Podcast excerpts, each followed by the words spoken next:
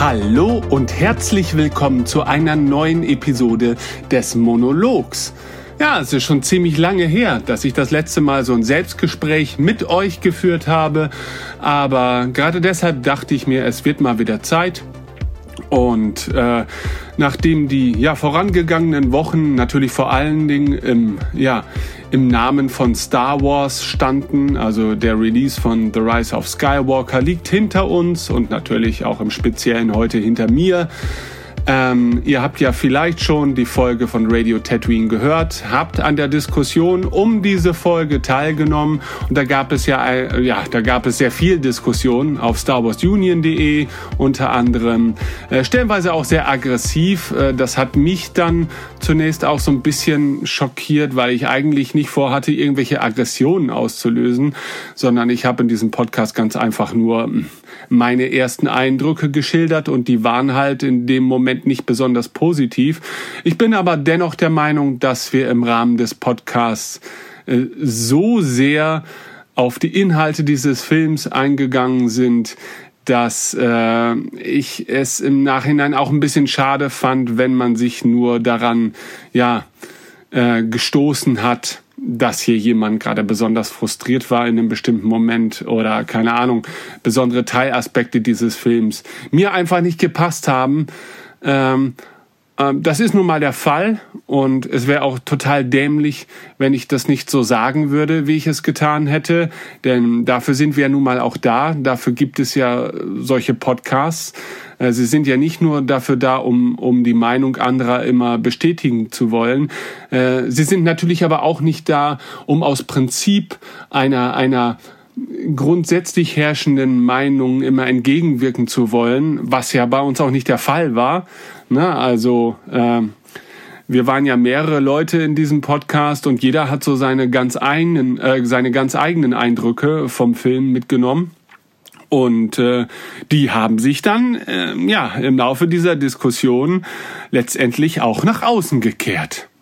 Bei dem einen oder anderen auf die ein oder andere Art und Weise. Nun, heute wollen wir aber über etwas anderes reden, nämlich über Weihnachten. Mich würde interessieren, wie war denn so euer Weihnachten? Meins war sehr schön und äh, ich musste bei diesem Weihnachten äh, an, ein, an ein Weihnachten denken, das ich in meiner Kindheit erlebt habe, welches ich zu den schönsten Weihnachten zähle, die ich so erlebt habe. Und äh, das lag natürlich wie das denn bei Kindern häufiger so der Fall ist, am Weihnachtsgeschenk. Äh, denn das war tatsächlich eins der wenigen Weihnachtsfeste, wo ich exakt das bekommen habe, was ich mir gewünscht habe. Ähm, und das hat mich bis heute ja geprägt, muss ich sagen. Äh, zumindest was meine Vorliebe für Computer- und Videospiele betrifft. Denn ich war zu der Zeit, also äh, es war 1996, wenn ich mich recht erinnere, äh, 14 Jahre alt und schon ein ziemlich aktiver Spieler, würde ich jetzt mal sagen, zumindest in dem Rahmen, in dem es mir damals möglich war. Ich hatte zu dem Zeitpunkt keine keine wirklich aktuelle Spielkonsole oder sowas. Ich hatte einen Game Boy Pocket, den ich mir irgendwann mal von meinem Konfirmandengeld äh, geholt habe. Das war eine tolle Anschaffung, mit dem hatte ich auch sehr, sehr viel Spaß. Ähm, und dann hatte ich noch einen 386er PC zu Hause, der zu diesem Zeitpunkt natürlich schon völlig überholt war, aber auf dem man noch so das ein oder andere Spiel spielen konnte, was nicht zu diesem Zeitpunkt noch nicht so völlig retro war, also 96. Ja, wenn man mal überlegt, ich glaube, so der letzte Indiana Jones Teil kam 1993 raus, wenn ich, ja, müsste, glaube ich, 93 gewesen sein. Und das lief darauf noch. Also waren das ja noch stellenweise halbwegs aktuelle Spiele, die ich spielen konnte. Aber natürlich war die Welt der Spielkonsolen zu diesem Zeitpunkt schon weit vorangeschritten. Äh, es gab auf der einen Seite schon die PlayStation 1. Es gab natürlich seit einigen Jahren schon das Super Nintendo äh, zumindest in Deutschland, glaube ich, seit 92 oder 93, wenn ich da jetzt nicht völlig falsch liege. Aber davon hatte ich nichts. Äh, meine Eltern haben, glaube ich, auch nicht so viel von Spielkonsolen gehalten, weil, keine Ahnung, also ich hatte eh generell ein sehr schwieriges Verhältnis zu meinem Stiefvater, war eher ein sehr strenger Geselle und das hat sich seit meiner Kindheit auch nicht verändert. Ähm, und von daher mm, war er auch jemand, der tendenziell eher dafür war, mir vernünftige Dinge zu schenken Äh, denn äh, in den vorangegangenen Jahren war es denn halt mal so, wenn ich mir eine Spielkonsole wünschte, dann kam es dann dazu, dass ich zum Beispiel diesen 386er PC, seinen alten abgetragenen 386er PC äh, bekommen habe. Und das soll jetzt nicht undankbar klingen, aber man weiß ja, wie es ist als Kind wenn man sich denn Nintendo wünscht, dann will man jetzt kein 386er haben, nur weil es da eine DOS-Shell gibt, in die man äh, irgendwelche Befehle eintippen kann, ja, und dabei vielleicht sogar noch was lernt, ja. Dass das im Nachhinein natürlich sehr prägend war für mich, genauso wie es der Commodore C64 war, den ich ähm, einige Jahre vorher bekommen habe, ich glaube 1989.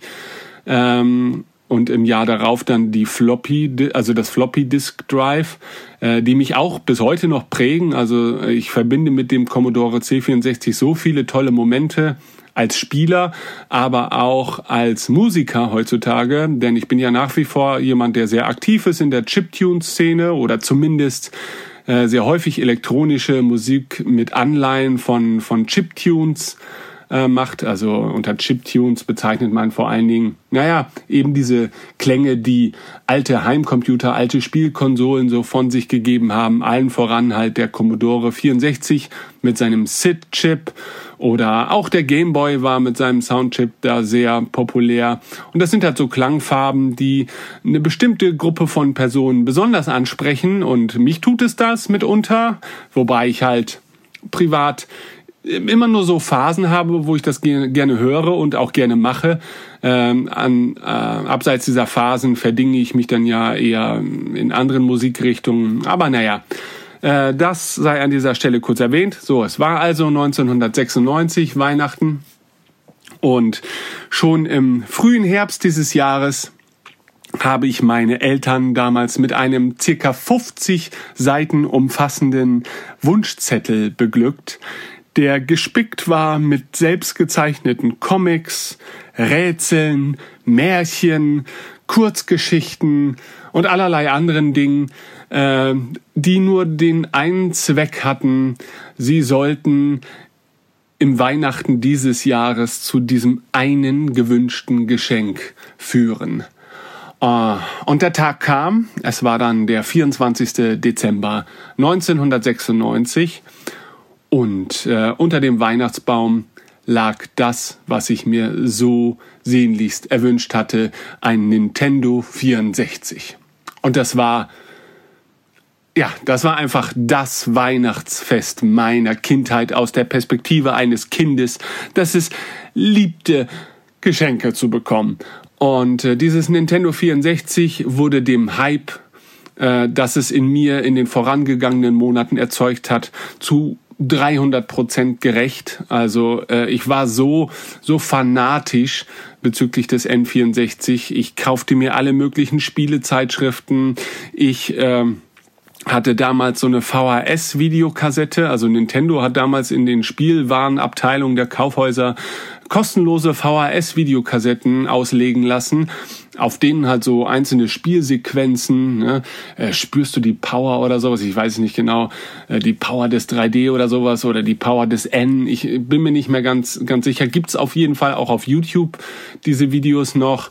Und äh, auf denen sah man halt schier unglaubliche, fantastische, realistische 3D-Grafiken, ja, die denen der PlayStation 1 milliardenfach überlegen waren, zumindest äh, von meinem Standpunkt aus überlegen waren. Ähm, das waren sie mitunter nicht immer äh, retrospektiv gesagt, aber generell muss man natürlich schon sagen, äh, es war eine etwas weiterentwickelte Konsole. Auf der einen Seite, die den ein oder anderen Hemmschuh auf der anderen Seite mit sich führte, aber egal.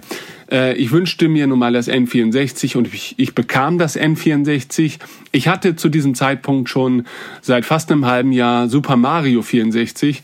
Ähm, das habe ich mir nämlich gekauft von dem Geld, das ich äh, in den Sommerferien bei meinem Ferienjob verdient hatte, im Sparmarkt bei uns im Dorf. Da habe ich Regale eingeräumt und Pappe gepresst oder so, was man halt so macht und machen durfte mit 14. Äh, da war das ja auch noch von der Stundenzahl, glaube ich, relativ begrenzt, kann ich mich noch dran erinnern. Und da musste man sich, glaube ich, immer verstecken, wenn man, wenn man über die Stunden hinauskam, falls mal irgendwer kam, um das zu kontrollieren. Ich bin mir, also das ist mittlerweile alles verjährt und Spar gibt's auch schon nicht mehr. Ähm, ist alles kaputt, alles weg.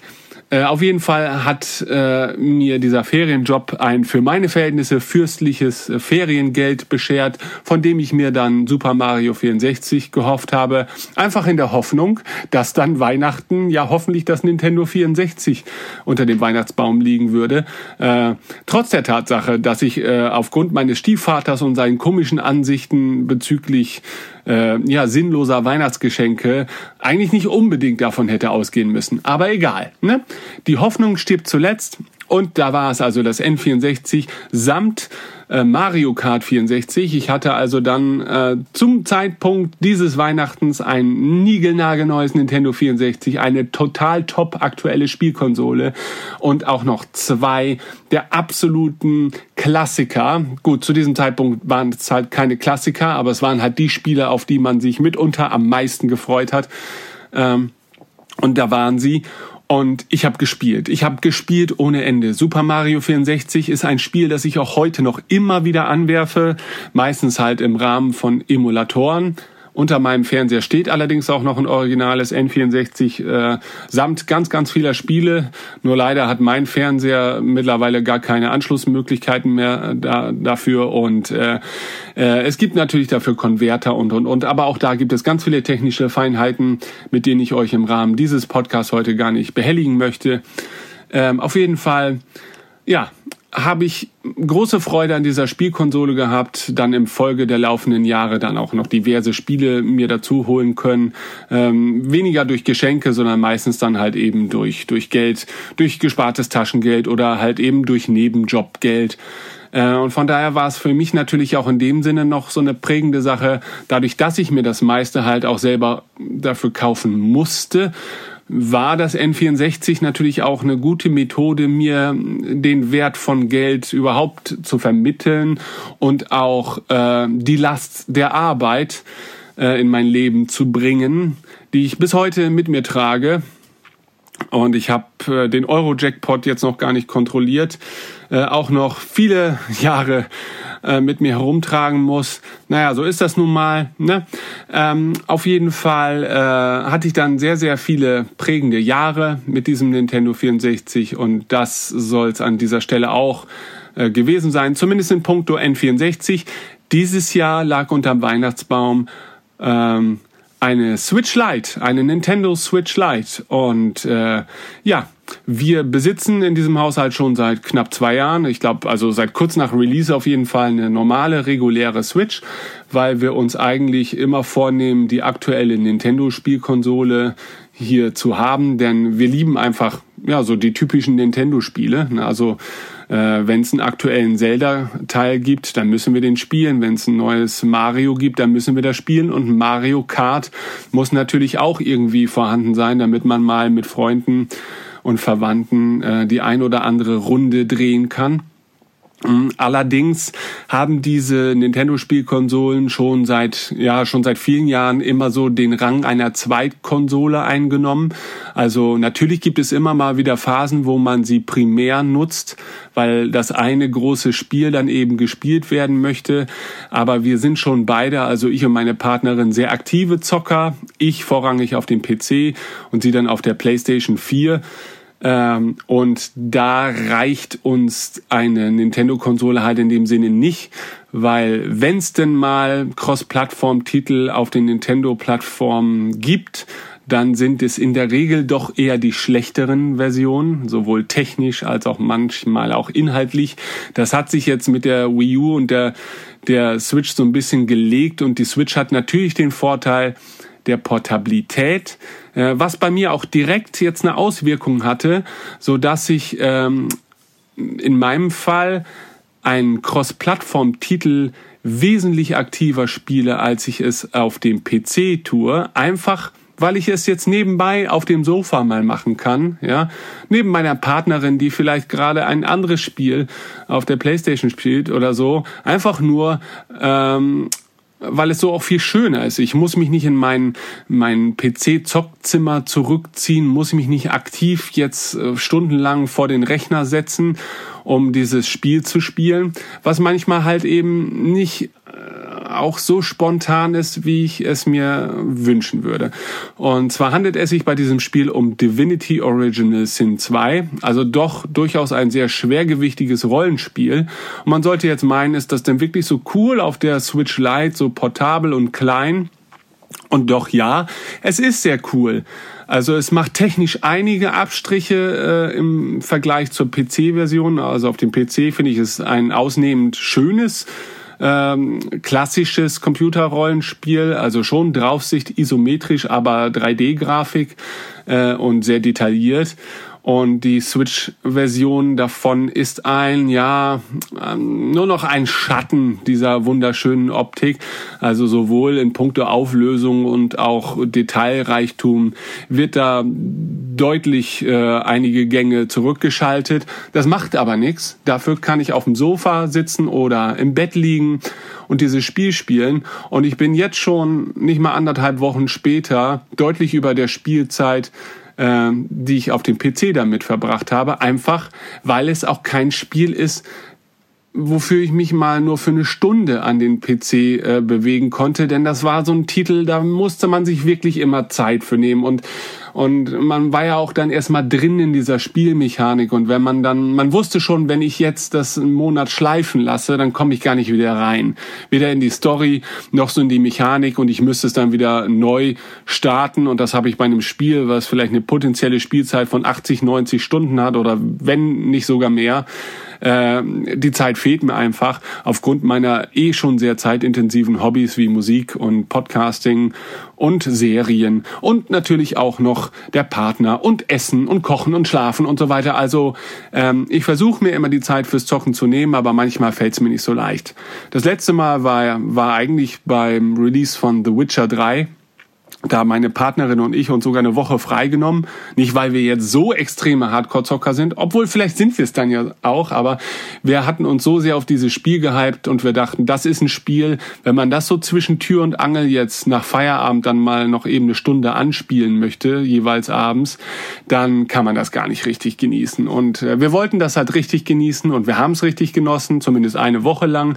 Dann musste sich das Spiel wieder mit den anderen Pflichten des Alltags äh, ähm, ja so ein bisschen zurechtfinden. Aber das war auf jeden Fall eine sehr schöne Phase.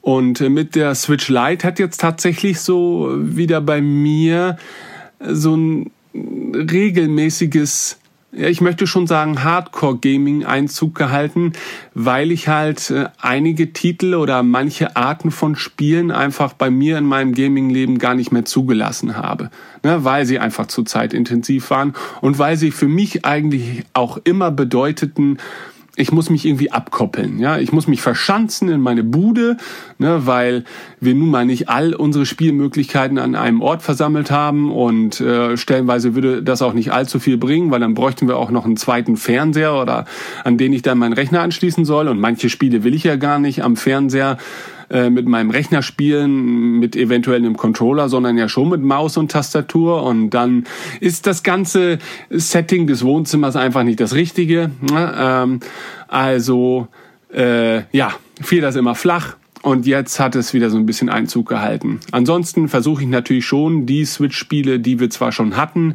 äh, aber an die ich mich auch nicht so gewagt habe, jetzt so ein bisschen nachzuholen. Also ob das jetzt äh, Zelda ähm, Breath of the Wild oder Zelda Link's Awakening ist oder Super Mario Odyssey und und und. Äh, Stardew Valley spiele ich jetzt auch das erste Mal wirklich aktiv. Das eignet sich natürlich hervorragend für so etwas wie die Switch. Ähm, aber ansonsten bin ich eigentlich sehr zufrieden mit dem Gerät. Es hat so die üblichen Nintendo Eigenheiten, die jede ihrer Konsolen bisher hatten. Und das sind sehr große Fragezeichen, die man da manchmal, ja, über seinem eigenen Kopf schweben sieht, wie zum Beispiel so etwas wie, warum hat diese portable Spielkonsole kein Bluetooth? Ja, warum kann ich nicht einfach ein Bluetooth-Headset damit koppeln, sondern muss mir extra nochmal so ein Bluetooth-Dongle kaufen, ähm, der aber auch verhindert, dass ich 90 Prozent der Hüllen, die es vielleicht noch für diese Spielkonsole gibt, verwende, ja, weil dann der Stecker da nicht mehr reinpasst. Ähm, das sind einfach so Versäumnisse, wo ich mir echt an den Kopf fasse und denke, wir leben schon im Jahre 2019 und für eine rein portable Konsole wie die Switch Lite macht es jetzt nicht so viel Sinn, dass sie mich dazu zwingt, dann dafür nochmal extra wieder Kopfhörer rumschleppen zu müssen, wo doch diese portable Konsole sich eh schon äh, gegen Dinge wie Smartphones behaupten muss und da ja nicht nur in puncto Spielen vielleicht äh, so ein bisschen Vorteile bringen muss, sondern finde ich auch so ein bisschen im Rahmen von Komfort. Ja? Und zum Komfort zählen natürlich lange Akkulaufzeit, die ist eher so semi-gut bei allen Nintendo Switch-Varianten. Ähm, aber das ist nun mal auch ja, physikalisch bedingt. Ne? Das Ding braucht nun mal halbwegs viel Power. Ähm, aber äh, ja, ich, ich bin insgesamt schon zufrieden. Also online ist alles so ein bisschen komisch. Der Nintendo Online-Dienst ist auch so halbgar nur. Äh, und auch die damit verfügbaren Spiele, was in diesem Fall NES und SNES-Spiele sind, da ist eine Auswahl an Spielen, die man da noch äh, bekommt, wenn man diesen Abo-Dienst für Nintendo Online abschließt. Ohne diesen Dienst lassen sich allerdings auch Spiele wie Mario Kart nicht online spielen. Äh, das ging eine Zeit lang, ähm, aber diese Zeit ist jetzt vorbei. Also Nintendo möchte dafür was haben. Es sind allerdings auch nur in Anführungsstrichen 3,99 Euro. Also das lässt sich noch irgendwie verschmerzen, wenn man denn irgendwie diese Online-Funktionalitäten nutzen möchte. Über das eigentliche Online-Spielen hinaus gibt's da aber auch nicht so wirklich viel. Also es gibt schon so eine Art Freundesystem, was sehr umständlich ist über den Austausch von Freundescodes.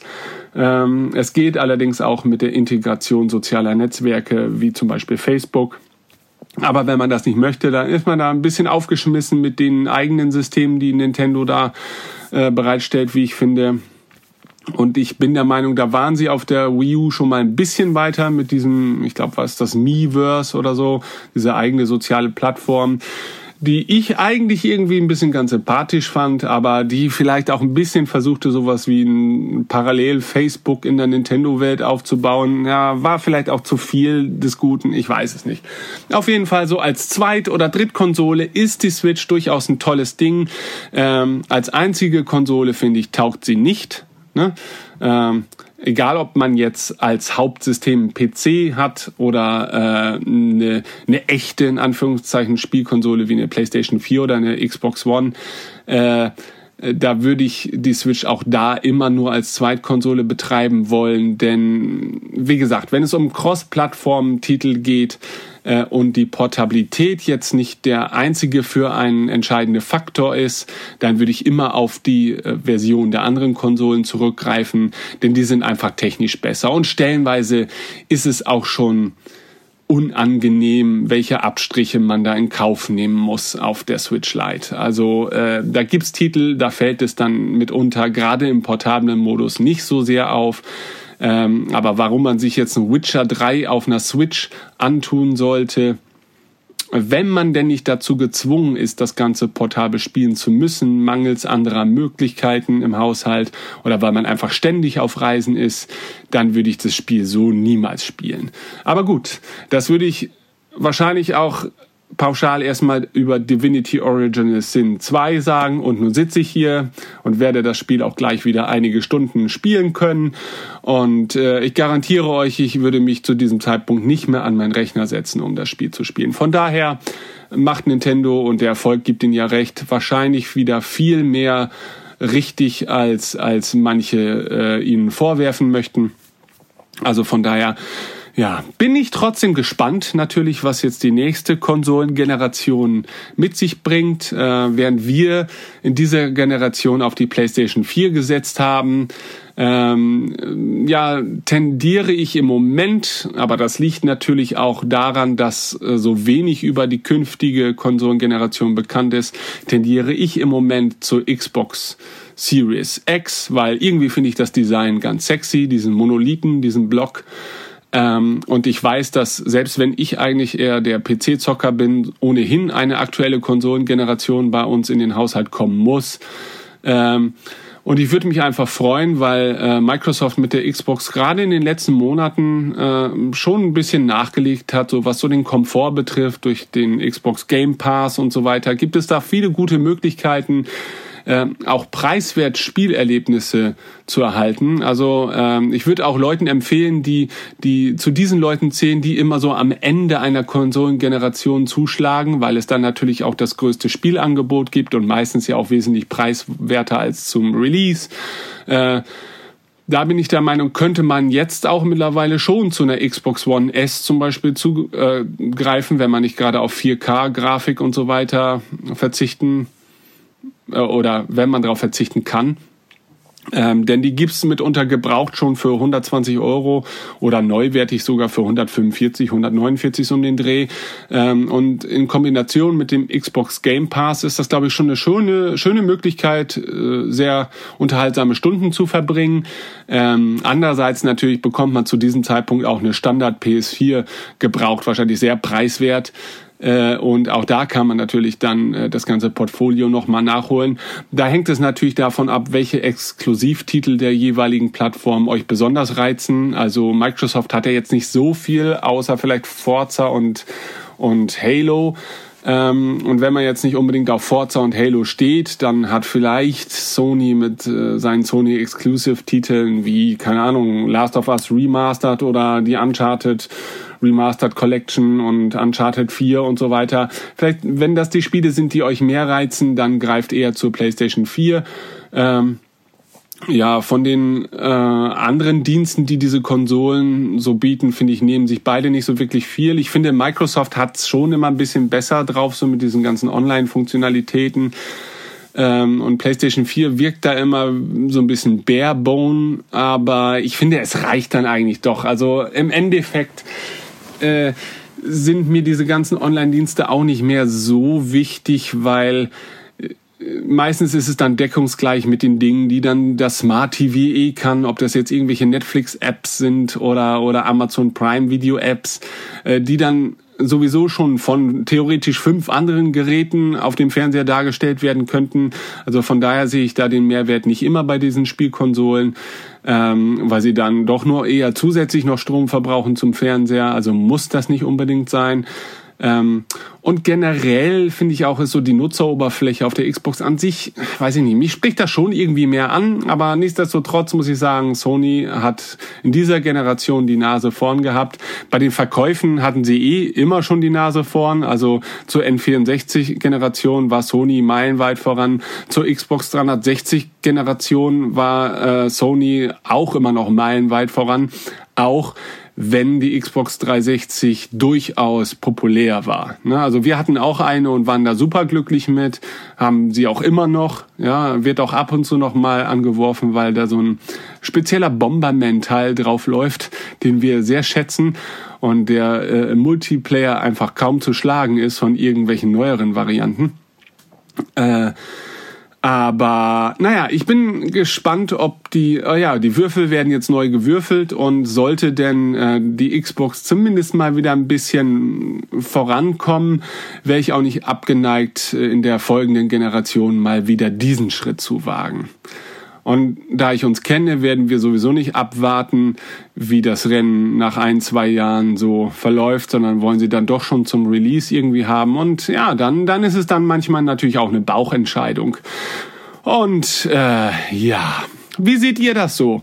Seht äh, ihr eine Zukunft für Spielkonsolen oder denkt ihr, in fünf Jahren haben wir eh nur noch diese kleinen Streaming-Boxen und abonnieren da irgendwelche Game-Streaming-Dienste? Äh, oder seid ihr Sammler und sagt, na ja, nee, aber ich muss die Spiele einfach physisch besitzen können, um beruhigt zu sein? Ähm, oder sagt ihr, und das Problem sehe ich da nämlich ein bisschen, ich bin natürlich auf der PC-Seite schon vor einigen Jahren davon abgekehrt, äh, großartig Spieleboxen noch zu sammeln. Also wenn es nicht wirklich irgendwelche Liebhaberstücke sind, dann kommen die Spiele halt ja, von Steam oder Origin oder irgendeinem anderen dieser Anbieter. Äh, und das schon seit gefühlten 15 Jahren, äh, wenn nicht sogar länger. Ich glaube, eins der letzten physisch gekauften Spiele meinerseits ist World of Warcraft gewesen. Und seitdem hat sich da nicht mehr allzu viel getan. Ähm, und das war ja auch die Zeit, also das war 2004, wurde WoW released und äh, in dem Rahmen kam dann auch Half-Life 2 und Steam äh, trat dann auf, auf den Plan und war anfangs sehr verhasst, zu Recht allerdings auch, weil es auch nicht so wirklich gut lief. Aber mittlerweile ist Steam schon eine Plattform, auf die ich nicht verzichten wollen würde. Ähm, und ohnehin, also äh, mit physikalischen Medien kaufen ist es ja auch nicht immer getan. Ne? Denn selbst dann ist man äh, häufig auf Updates angewiesen und auf irgendwelche Zusatzdienste, die auf den jeweiligen Spielkonsolen laufen, so dass man nicht davon ausgehen kann, dass wenn ihr euch jetzt vor zehn Jahren ein Xbox 360 Spiel gekauft habt und die Disk noch völlig unbeschadet ist, dass dieses Spiel in 20 Jahren noch auf dieser Xbox 360 laufen wird, selbst wenn die Xbox an sich technisch technisch noch intakt sein sollte. Also es kann durchaus auch sein, dass da einfach äh, noch irgendwelche Dienste im Hintergrund benötigt werden, selbst wenn es kein Spiel mit Online-Funktionalität per se ist, ähm, dass man da auf Probleme stoßen kann. Also von daher glaube ich, darf das nicht der einzige Hinderungsgrund sein, vielleicht äh, die Zukunft in solchen Streaming-Diensten zu sehen, vorausgesetzt natürlich, die Technik funktioniert. Ne? Und erste Tests zeigen ja, dass so solche Sachen wie Stadia und ich glaube, Microsoft hat auch so seinen eigenen Xbox-Streaming-Dienst in der Alpha- oder Beta-Phase oder so. Das funktioniert stellenweise sogar besser als äh, ein, ein Zyniker wie ich es vermutet hätte, äh, wenn denn Idealbedingungen herrschen. Ähm, von daher, ja, also das Ding ist halt, wenn die Technik gegeben ist und es gut funktioniert, kann ich mir auch wenn viele es blöd finden, schon vorstellen, dass sich solche Dienste durchsetzen könnten, sofern es preislich dann auch noch attraktiv bleibt. Ne? Also wenn man jetzt neben seinen 10 Euro Netflix und 10 Euro äh, Spotify und keine Ahnung 80 Euro Amazon Prime im Jahr, dann äh, wäre ich bereit schon für so einen Dienst, der ein ähnliches Portfolio wie zum Beispiel Steam hätte, nochmal 10 Euro zu bezahlen, wenn ich damit dann alles streamen könnte, was die Plattform zu bieten hat. Ja, ähm, dann würde ich tatsächlich in Kauf nehmen zu sagen, okay, ich mache das vielleicht sogar parallel dazu, dass ich mir noch wirklich Spiele einzeln kaufe, äh, einfach nur, weil ich weiß, so könnte ich auch mal in Titel reinschnuppern, die ich unter Umständen sonst niemals konsumieren würde. Und das könnte natürlich auch ein bisschen kulturell gesehen nicht nur ein Nachteil, sondern ja auch ein Zugewinn sein. Ne? Denn das waren Musikstreaming-Dienste auf jeden Fall. Also viele Menschen sind in Berührung mit Musik gekommen, die sie äh, sonst niemals hören würden, ja, weil man sonst immer selektiv irgendwas gekauft hätte und man man schwieriger über den eigenen Tellerrand vielleicht oder über also die Grenzen seines eigenen Konsumverhaltens hinausgegangen wäre.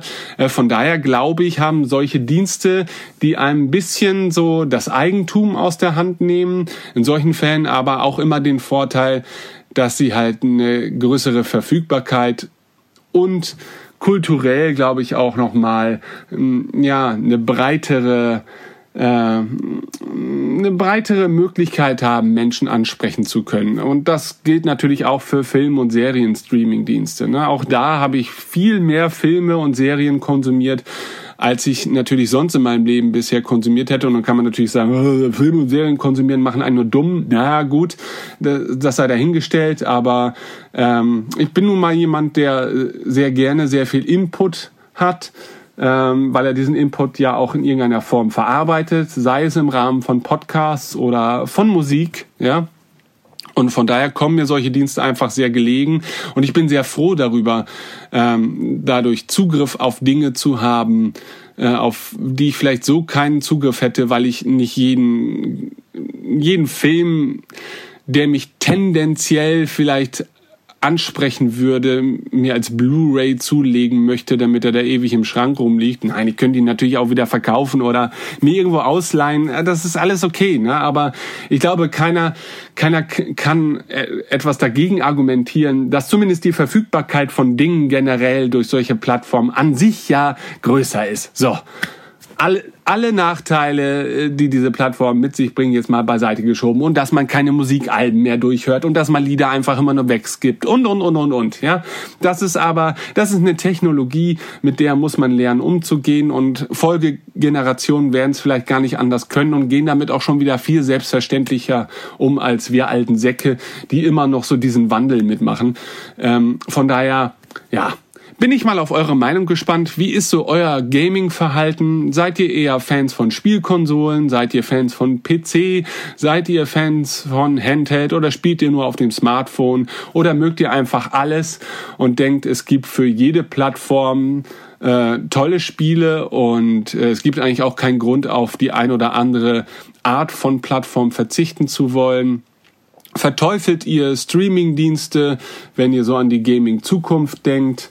Und äh, generell, was sind so eure Lieblingsspiele? Und habt ihr vielleicht Tipps oder Tricks oder Cheats? Nein, so ein Bullshit wollen wir hier nicht anfangen, ja? Wozu gibt's das Internet? Für Podcasts wie diesen fürchterlich langen Monolog. Der geht jetzt schon, na? 35 Minuten lang. Jetzt höre ich ja mal auf. Ich hoffe, es war trotzdem halbwegs interessant für euch. Und ich wünsche euch einen wunderschönen Abend. Bis denn, euer Ben. Ach ja, da war ja noch was. Ein kleiner Hinweis in eigener Sache. Es gibt seit wenigen Tagen das erste offizielle Weltenfunk Musikalbum. Das Ganze findet ihr unter dem Punkt Musik auf www.weltenfunk.de und in diesem Album findet ihr zahlreiche neue Kompositionen meinerseits, aber auch viele der Jingles, die in den vorangegangenen Jahren bei Radio Tatooine und dem Weltenfunk zu hören waren. Und äh, ja, ich würde mich freuen, wenn ihr einfach mal reinhört. Ihr könnt das Album auf der Seite komplett streamen, aber natürlich auch käuflich erwerben. Dann erhaltet ihr es als MP3 oder verlustfreie Audiodateien, die ihr in der Musik-App eurer Wahl verwenden könnt. Und als kleines Schmankerl gibt es als Outro zu diesem Podcast ein bisher unveröffentlichtes Lied vom kommenden Engelsblut-Album, welches noch keinen finalen Titel erhalten hat. Ja, toll, ne? Tschüss. Wenn ich atme, hörst du mich. Dieses Atmen ändert sich.